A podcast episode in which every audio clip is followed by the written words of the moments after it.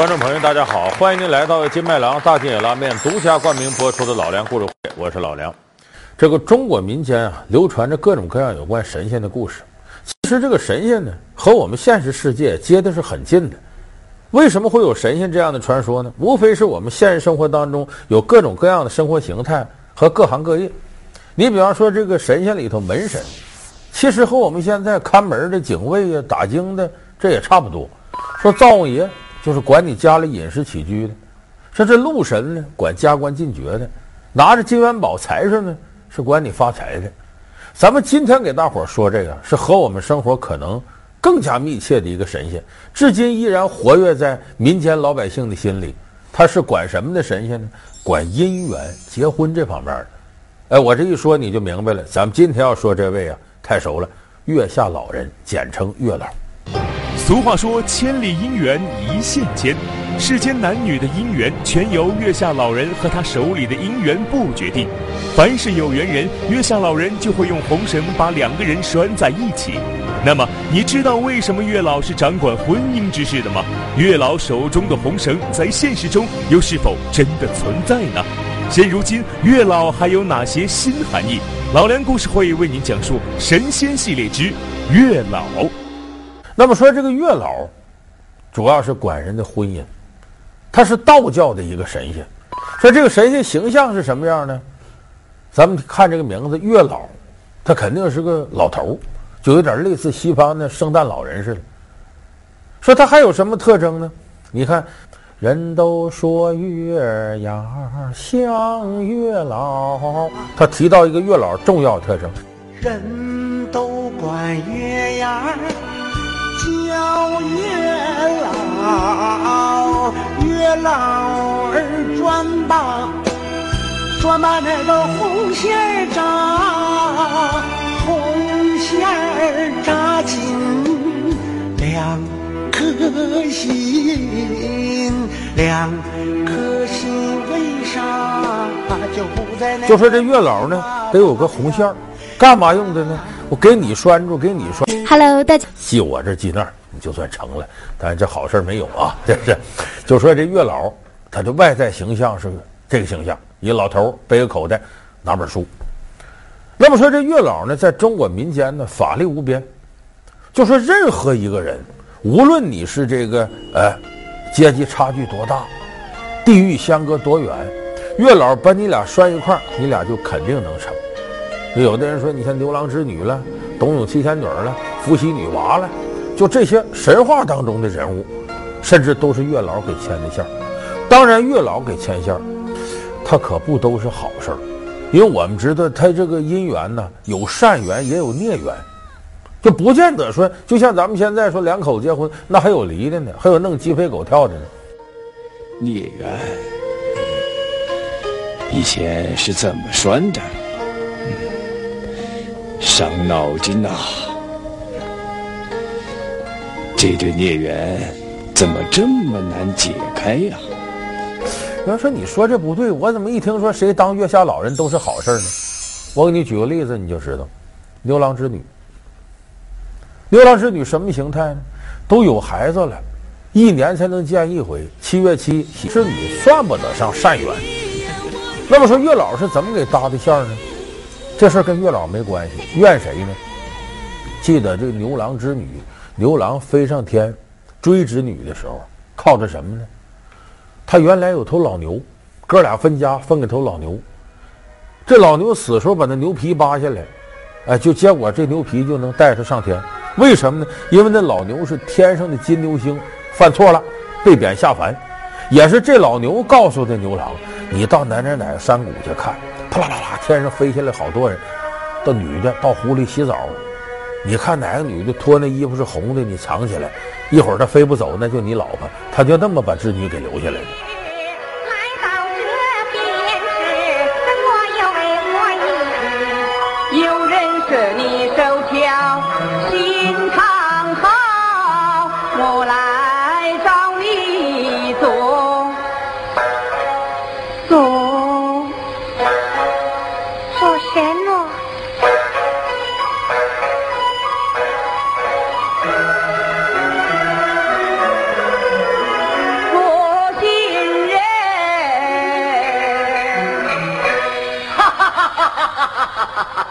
所有人说这牛郎是靠耍流氓得到的织女，有一定道理。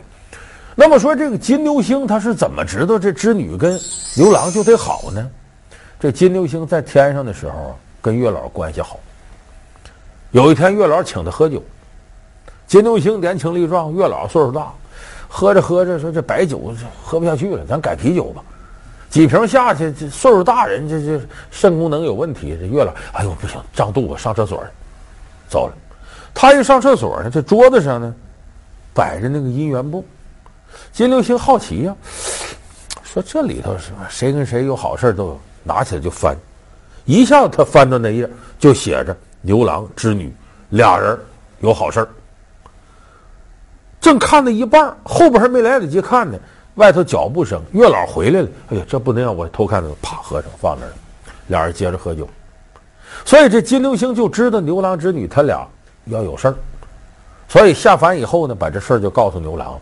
问题是呢，那姻缘簿后边写着呢，俩人成不了。有了孩子之后，王母娘娘银簪一画，一道银河，两边自此每年七月七才能见一回。但是金牛星由于是偷看，没看全。所以到下边告诉，本来月老是不打算把两个人一定用红线的方式给系起来的，被金牛星半道插一杠了。所以这告诉我们，阅读要彻底，不能搁手机阅读，阅读一半到下一页不翻了，你知道后头写的是什么？所以这也是民间传说里和月老有关的。俗话说：“千里姻缘一线牵。”世间男女的姻缘全由月下老人和他手里的姻缘簿决定。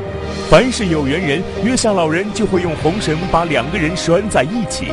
那么，你知道为什么月老是掌管婚姻之事的吗？月老手中的红绳在现实中又是否真的存在呢？现如今，月老还有哪些新含义？老梁故事会为您讲述神仙系列之月老。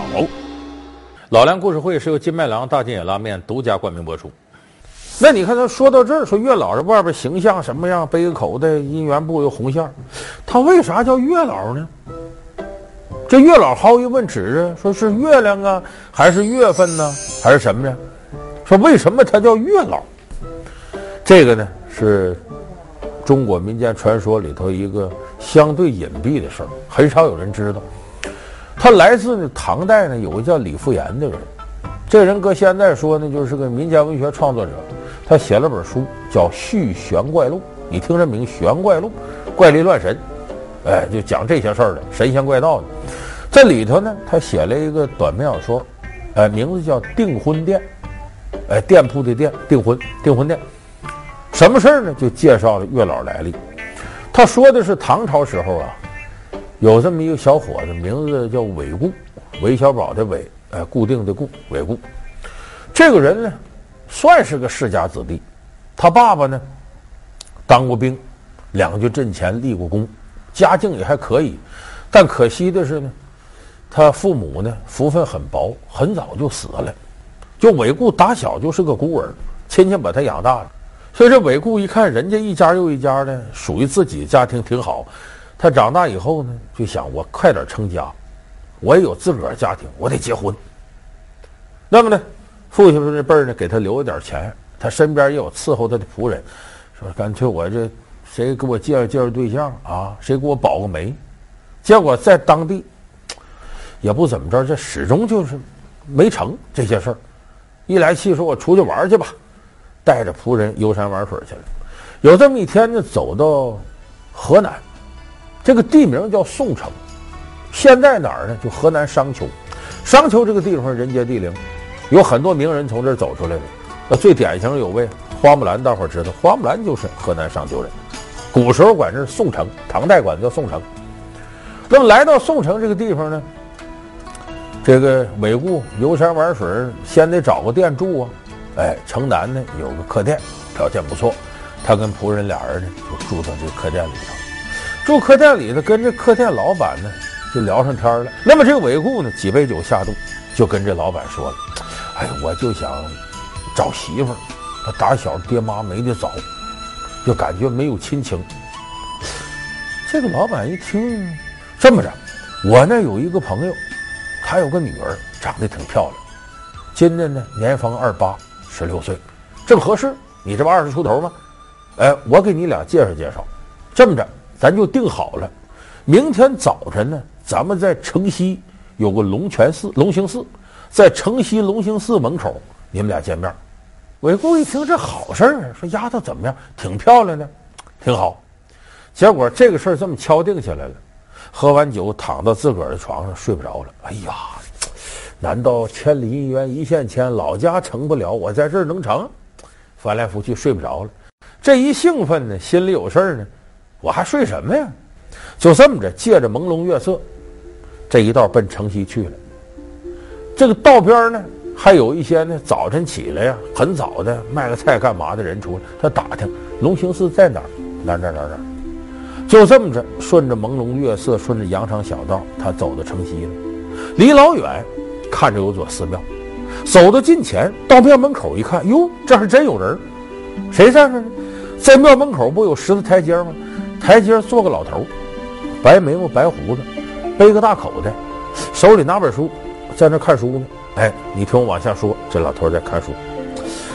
这个韦固呢，小时候念过私塾，认字儿。一看这寺外边也没别人，这时候天还没亮呢，也就搁现在说四五点钟，将将有那么一点鱼肚白。这韦固呢，转一圈转到老头身后了，眯着眼睛，也看不清，一点点趴那看。这老头翻。韦固看，看了半天，这韦固就纳闷，这书上可都是字儿啊，一个字他都不认识。我说这什么书啊？因为中国古代书里头最难的是赏书，有句话成语叫佶屈聱牙，就说赏书字儿难懂。你看赏书，横拢地拉车，一步一个坎儿。你咱现代人看，可能刚看一行，你就得查好几遍字典。一边看赏书，一边是一本新华字典，旁边是怎样查字典，你得三本连着看。所以韦固看一会儿，一个字不认识。老人家，我得问问你了，老头啊，什么事儿？这什么书啊？我怎么一个字不认识？老头乐了哈哈，这书啊，是给能行走于阴阳两界之人看的，就甭管活人死人这边都能走通，天上地下我都能转悠。说只有这个样的人才能看懂这本书，你乃肉眼凡胎，你看不懂这书。哎，韦固说：“那这是什么书啊？”啊，这叫姻缘簿。韦固一听可兴奋坏了，老爷子，你知道我来干嘛来吗？我大清早来呀，就是人家给我介绍一位啊，我可能跟他结为百年之好。您给我看这里有没有我？你看我今天来这事儿能不能成？这老头，我看看啊。韦固啊，往后翻，今天六月十四，再一看，没戏。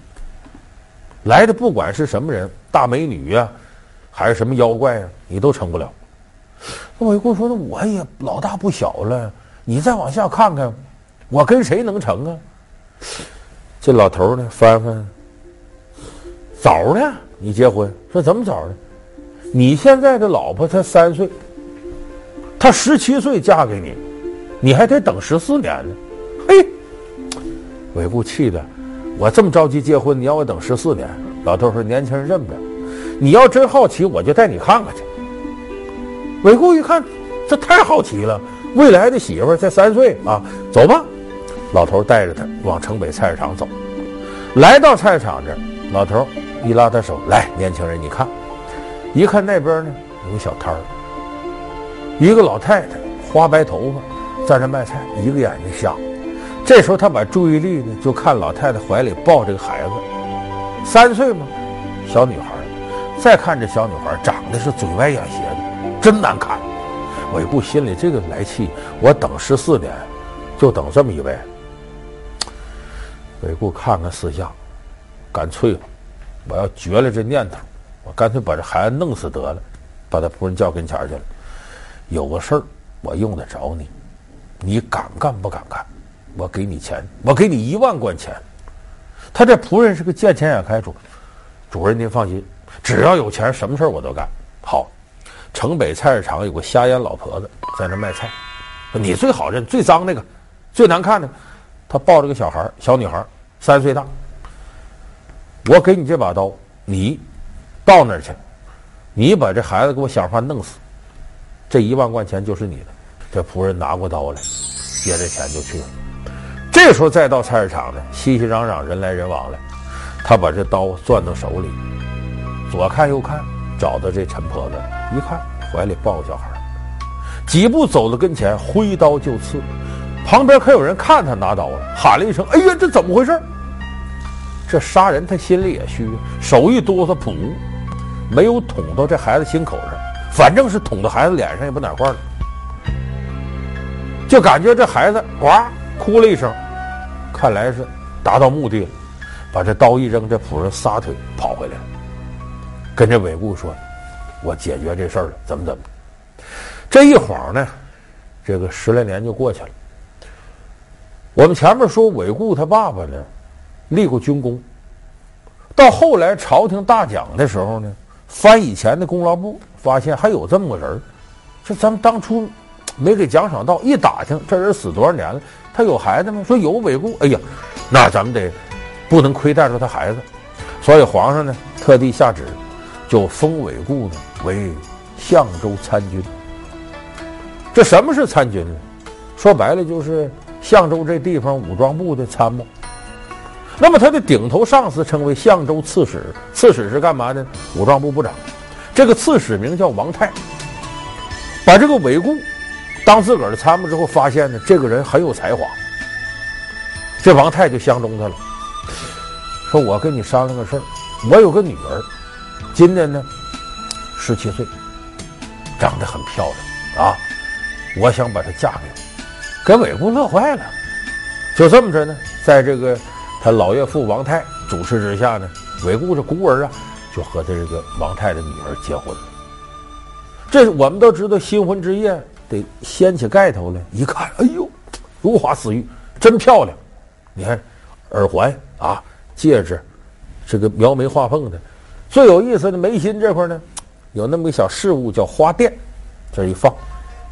什么花钿？咱们有朋友看过《十面埋伏》那电影，章子怡在里边跳舞，跳舞说她眉心那个视频，看着金光闪闪的，衬得这个人这么精神。哎呀，这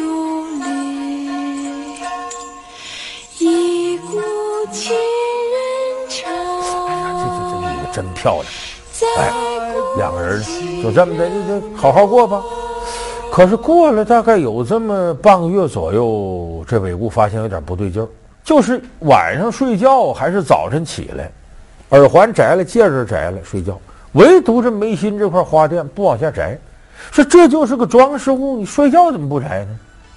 问了好几回，这女孩就哭了，说夫君呐，咱们俩是一家人，我也不瞒你，我呀不是这个王大人的亲女儿，我是他侄女，而且当年呢，我爸爸和他呢，就我这叔叔呢。俩人分开了，我爸爸到哪儿呢？到河南宋城当县令。一说宋城，这个韦固一激灵，他想起了十多年前这个事儿，说我在宋城呢，我爸爸当县令，结果我父母在那儿得病，全死那儿了。没办法呢，我们家呢有个仆人是个奶妈，陈婆子，瞎一只眼睛，也挺苦，她给我带大的。可是我长到三岁那年呢，也不哪儿来个丧心病狂的王八蛋。在菜市场里刺了我一刀，差点没给我捅死，但是捅到眉心这儿了，留个疤，这不好看吗？就这么着呢，我打小呢，我这个身边人呢就给我这儿贴一块花垫，遮住。一说到这儿，韦固浑身冒汗的，扑通就给他老婆跪下了。夫人呐，看来人作孽，天在看着呢，躲不过去呀。我跟你讲，当初刺你一刀这人就是我派来的。这么这么这么这么一五一十把当年的事说了，他老婆一听也吓傻了。夫君呐，你快起来吧！那阵我才三岁，哎，就我那阵还中风，说嘴歪眼斜的，也不怎么好看。听长辈人说，这也不怪不着你，这说明咱俩这姻缘前世注定。果然那时候注定我日后就是你夫人，等十四年，咱俩到底是一家的。所以这两口子因为这个事儿啊，更加恩爱。为啥？老天爷给咱拴一块儿的，谁也跑不了了。后来过得挺好，而他俩的儿子后来还是雁门关的太守，还当了大官了。那么这时候才想到，当初那老头儿，月亮底下在龙兴寺门口看书，就说他俩是一家。这个想起这么一位，看来这确实是掌管婚姻的大神，什么事人都知道？说他叫什么名呢？不知道，他就是月亮底下一老头。那得了，就叫月老吧，叫月下老人吧。那么现在在中国民间呢，有的地方有月老祠，有月老庙，香火很旺盛。哎，台湾有个地方叫蒙嘎，蒙嘎那儿有个庙，月老庙，那个香火旺盛的不得了，有不少游客到那儿去都进一炷香。有的呢是没找着媳妇儿的，或者没找着老公的，进一炷香啊，找个好媳妇，找好老公。有的呢是爹妈来的，保佑我孩子啊婚姻美满幸福。也有的呢结了婚，结婚来。添什么乱呢？啊，让我的婚姻平平安安、美美满满，别出事儿。让我媳妇儿天天给我做饭，让我老公天天陪我逛街，反正来求什么都有。这就说月老的传说象征什么呢？谁也不想孤孤单单过一辈子，孤阴不长，独阳不生。谁走进婚姻都不愿意一天穷吵恶斗、鸡飞蛋打，都希望婚姻和谐美满。所以咱们最后呢，讲月老这期呢，咱们得给大家送上一份祝愿，一副对联儿。上联是“愿天下有情人都成了眷属”，下联是“事前生注定事，莫错过姻缘”。谢谢大家。他引领了香港乐坛的风潮，他是香港巨星的缔造者，他集结了超级豪华的明星阵容：许冠杰、邓丽君、谭咏麟、张学友，一代歌神歌后的背后，究竟是谁为他们隐藏？老梁故事会，宝丽金唱片，一个人的武林。